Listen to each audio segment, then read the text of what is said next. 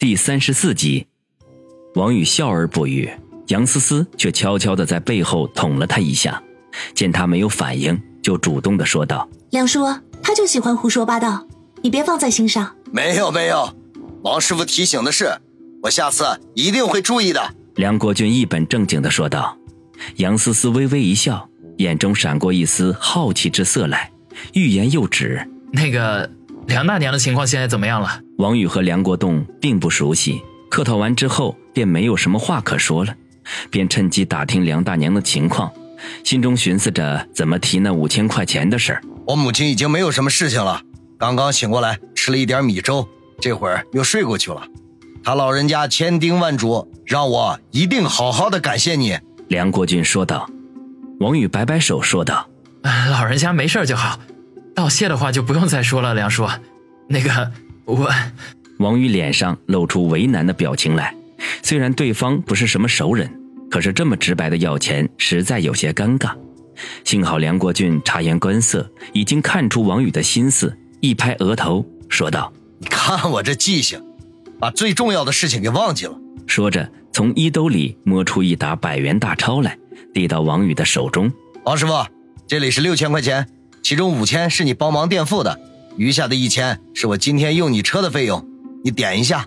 王宇接过钱，犹豫了一下，直接数出一千块钱送到梁国俊的面前。梁叔，车钱我就不要了，大娘住院也得花钱。梁国俊连忙推开他的手，说道：“王师傅，你帮了我家大忙，还不要车钱，这怎么能行呢？今天时间仓促，我也没有什么准备，等过几天一切安顿好了。”我一定要好好答谢的，梁叔，就算是车钱，也不要这么多。王宇说道：“一千块钱对他的诱惑其实还是挺大的，不过实事求是的说，车费根本用不了那么多，他不能白要人家的。不管怎么样，请你收下。”梁国军说什么都不肯收回，两人僵持住了。偏巧这个时候，王小磊从走廊的一头快步的走了过来，看到此情景，脸色一沉。毫不客气的说道：“注意安静，别影响到其他病人休息。”然后目光扫了一眼王宇手中的钱，一撇嘴说道：“哼，学雷锋做好事还要钱，真不要脸。”说完，不等王宇解释，就推门进了病房。王宇张了张嘴，压根就没有机会反驳，索性趁着梁国栋分神的功夫，飞快地将钱塞到他的手中，拉着杨思思扬长而去。梁国栋在后面追了几步，见王宇没有回头的意思，只得摇摇头作罢。看着手中的人民币，嘴角勾起一抹微笑来，小声的自语道：“现在这样的年轻人可不多了。”王宇拉着杨思思出了医院，才吐了一口气，骂道：“狗嘴吐不出象牙来。”“哼，你这是骂谁呢？”杨思思笑眯眯的问道。她自然知道王宇骂的是谁，还能有谁？那个脾气暴躁、性格扭曲的王护士，王宇没有留意杨思思的表情，气愤地说道：“本来挺高尚的事儿，被王小磊的一句话给整庸俗了。”杨思思嘿嘿一笑，说道：“呵呵，看来你跟王护士还真成了冤家对头了。嗯，人家针对你没错啊，你住院期间可没少在人家王护士身上揩油。哼，他有什么油好开的？屁股硬邦邦的。”没一点弹性。王宇正在气头上，顺口说道。等发现不妥的时候，为时已晚。杨思思已经怒发冲冠，一把揪住他的耳朵，大声的说道：“我说你怎么在医院里赖着不走？原来是电信上那个小护士啦！呵呵，屁股硬邦邦的，难道你摸过了吗？我冤枉，我比窦娥都冤啊！就那个泼妇护士，谁敢摸呀？”王宇打死也不能承认摸过王小磊的屁股，就信口胡诌。那你怎么知道硬邦邦的？杨思思不依不饶。我想错了，别救别救！王宇痛得龇牙咧嘴，万万没有想到杨思思竟然还有这么彪悍的一面。哼！杨思思终究没有舍得继续下去，气哼哼的松开手，丢下捂着耳朵的王宇，反身回到车里。王宇揉了揉耳朵，灰溜溜的跟在身后，小声的嘀咕道：“你又不是我什么，管的倒是挺宽的。”把车子发动，王宇偷偷看了杨思思一眼，见她仍在气头上，就一言不发的将车子开离了医院，直奔杨思思家的小区。临近小区的时候，杨思思忽然说道：“王宇，我在医院里说过的话，你还记得吗？”王宇一愣，随即心跳加速。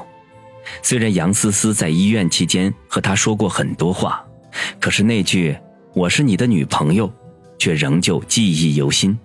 杨思思问的自然就是这句话了。你说过什么话？王宇明知故问，同时偷瞄杨思思的表情变化。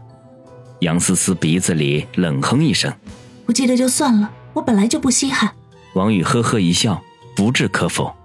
到了杨思思家的楼下，杨思思一言不发的开门下车，连告别都欠奉。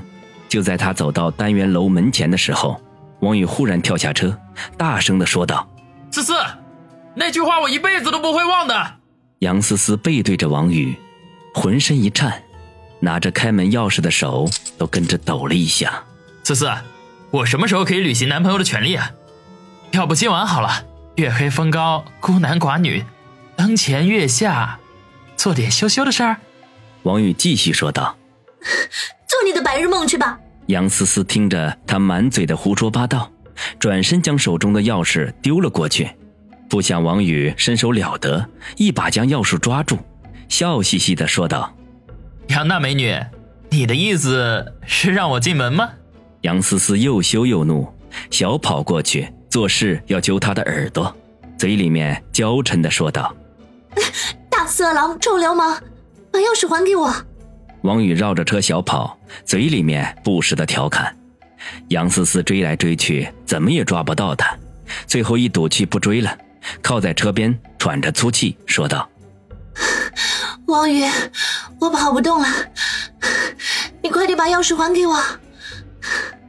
王宇见他气喘吁吁，胸脯起伏，便笑嘻嘻的走过去，把手中的钥匙在杨思思面前晃了晃，说道：“杨大美女，钥匙就在面前，自己伸手来拿呀。”他话音未落，杨思思已经扑了过来，王宇不躲不闪，趁着他扑过来的势头，一把将他抱进了怀里。毫不客气的在他嘴唇上亲了口，啧啧的说道：“真香。”杨思思被吻的一愣，随即满脸绯红，用拳头在王宇的胸口上捶了一下，娇嗔的说道：“你又欺负我？怎么能又是呢？好像我欺负过你似的。”王宇紧紧的抱着她，审视着她精致脸颊上的每一个细节，杨思思自然感觉到了王宇身体的变化。脸颊更红，呼出去的热气异常的灼热。他喘息的说道：“你难道忘了吗？咱们认识的第一天，在我家的楼道里，你害得我在邻居面前丢尽了脸。这事儿真不怨我，我也是受害者。现在一想起来，某个部位还疼得慌呢。”王宇一脸无辜的说道，想起那晚在楼道里的情形，不禁一阵的心猿意马。抱着杨思思的一只手，悄无声息的从她背后滑落下去。好，算是个意外吧。那上次在我家里，你，你脱光了我的衣服，还想要那个……杨思思没有察觉到王宇的小动作，继续说着。可是，一提到那晚的事情，他实在有些难以启齿，不禁支支吾吾起来。